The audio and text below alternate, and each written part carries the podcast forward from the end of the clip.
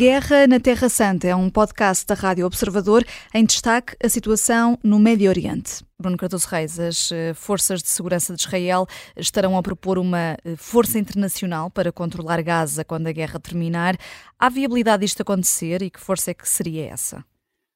Essa é a grande questão, ou seja, o problema aqui é uh, a ação militar de Israel foi criando crescente tensão, hostilidade a nível internacional. Uh, Israel tem entrado em, muito em choque com as Nações Unidas, não é? Portanto, aí uma questão evidente seria, uma resposta evidente seria uma, uma missão das Nações Unidas, com mandato das Nações Unidas, uh, idealmente com países árabes, países árabes moderados, mas também aí as tensões entre os países árabes moderados e Israel têm aumentado por causa do, do, tipo de campanha que Israel está a conduzir em Gaza. Eu tenho aqui sublinhado que, de facto, do ponto de vista militar, é muito difícil combater eficazmente o Hamas eh, sem causar um enorme dano, eh, desde logo à infraestrutura,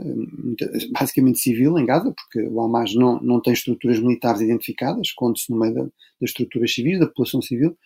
Agora, a verdade é que o tipo de campanha que Israel optou por fazer torna muito difícil depois conseguir apoio para exatamente isso, ou seja, os Estados Árabes moderados o que dizem é, mas quer dizer, nós vamos para um campo de ruínas com a população toda revoltada, vamos fazer aqui uma missão ad hoc, não, sem mandato das Nações Unidas, isso também não será aceitável e, sobretudo, há aqui uma condição que parece fundamental a todos, que é uh, algum tipo de legitimação do lado palestiniano, ou seja, isso ser aceito do lado palestiniano, nomeadamente pela autoridade palestiniana. Ora, a autoridade palestiniana também tem dito qualquer tipo de ação política, enfim, de, digamos, de legitimação, por exemplo, de uma força qualquer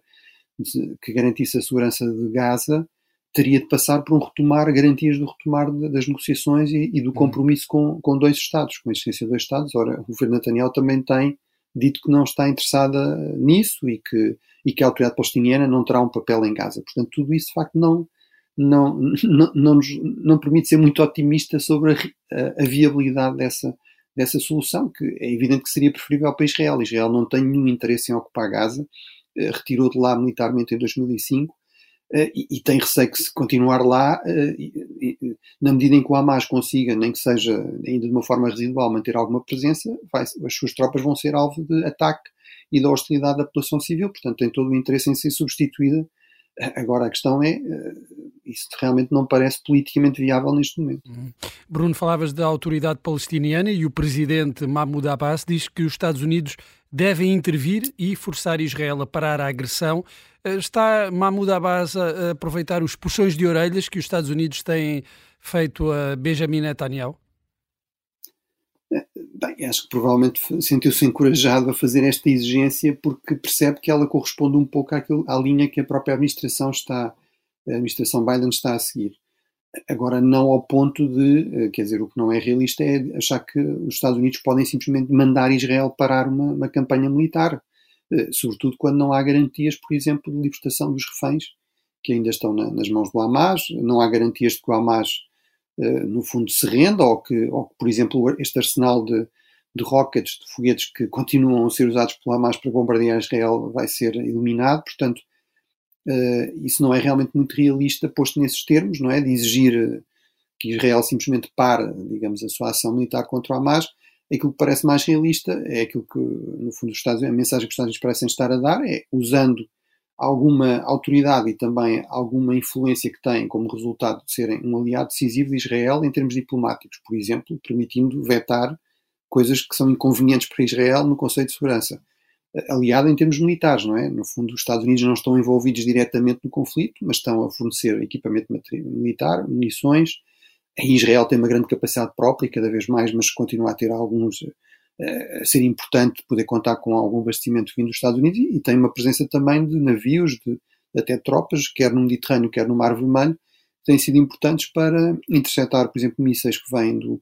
eh, dos úteis do Iémen, para, para, no fundo, dissuadir também um alargamento maior do conflito a nível regional. E, portanto, isso dá-lhe alguma, alguma margem de influência grande em Israel, mas, mas, no fundo, no sentido de influenciar um pouco, por exemplo, o grau de intensidade dos ataques de Israel, o tipo de operações militares. Agora, não me parece que chegue ao ponto de poder dizer a Israel que tem de parar o conflito agora, não é? Uhum. Uh, entretanto, Bruno, o Conselheiro de Segurança Nacional dos Estados Unidos uh, diz que a guerra em Gaza vai progredir para um novo foco mais dirigido à liderança do Hamas, mas não disse quando nem como é que isso pode concretizar-se. O que é que perspectivas? Eu penso que, exatamente em linha com o que eu estava a dizer, no fundo isso corresponde muito à agenda dos Estados Unidos. Ou seja, o que os Estados Unidos estão a dizer a Israel é: vocês, ok, vão, têm de continuar a procurar lidar com a ameaça militar do Hamas, que ainda não está eliminada, agora têm de fazer uma campanha muito mais direcionada, muito mais, de facto, orientada para alvos precisos, ou seja, em função das informações. Não é? Esta ideia de que numa, numa guerra contra, contra insurreição, de contra terrorismo,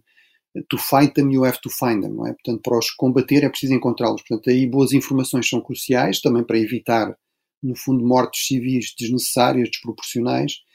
uh, e, e, portanto, isso é uma coisa muito mais direcionada. A grande questão que se coloca é, uh, Israel está disposto a isso, por um lado, e por outro, tem capacidade de fazer isso, ou seja, um dos grandes problemas que esta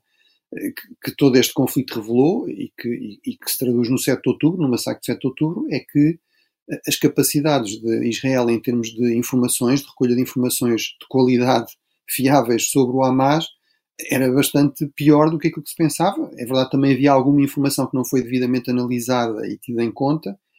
mas a questão é, isso permite-nos ter aqui algumas dúvidas até que ponto, mesmo a forma como a campanha tem estado a decorrer, pode ser resultado um pouco desta dinâmica quase de vingança emocional em relação ao 7 de outubro, mas pode também ser um pouco resultado de Israel não ter informações suficientemente precisas para poder fazer uma campanha mais precisa. Portanto, eu espero que Israel tenha informações até próprias, eh, tenha informações do lado de Israel que permitam uh, dizer isso e apontar nesse sentido. Isso seria realmente muito importante para reduzir aqui o, o, sofrimento da população civil de Gaza, que é uma das principais vítimas desta tragédia. Hum. Bruno, a companhia de navegação dinamarquesa Maersk suspendeu a navegação no Mar Vermelho, isto depois de uma série de ataques a partir do Iémen por um grupo apoiado pelo Irão. Que implicações é que isto pode ter uh, na guerra e, eventualmente, também até na economia uh, mundial? Eh, terá grandes implicações, sobretudo desde já na economia mundial, ou seja, Estamos a falar de uma das principais vias de comunicação marítimas eh, a nível global, de um ponto de estrangulamento que é incontornável, ou seja, todos os navios que vêm da Ásia para a Europa uh, e, que vão, e que atravessam o canal de Suez, o que reduz praticamente uma semana na, na, rota, em relação à rota alternativa, que implica contornar toda a África, não é? No fundo, a velha rota do Vasco da Gama, através do, do Cabo, portanto, uhum. para, para encurtar isso, o que tem também consequências em termos de menos custo para, para a navegação, menos custo para os produtos, portanto, tudo isso vai aumentar a pressão uh, inflacionista sobre, sobre muitos produtos. Como sabemos, a Ásia é, neste momento, é o grande centro de produção industrial, sobretudo a China, mas não só. Portanto, vai aumentar a pressão uh, em relação aos preços de múltiplos produtos, uh, vai, vai ter consequências também, provavelmente, no preço dos combustíveis, porque obviamente falamos muito do Golfo Pérsico e do Estreito Hormuz, isso é, digamos, o ponto de saída da,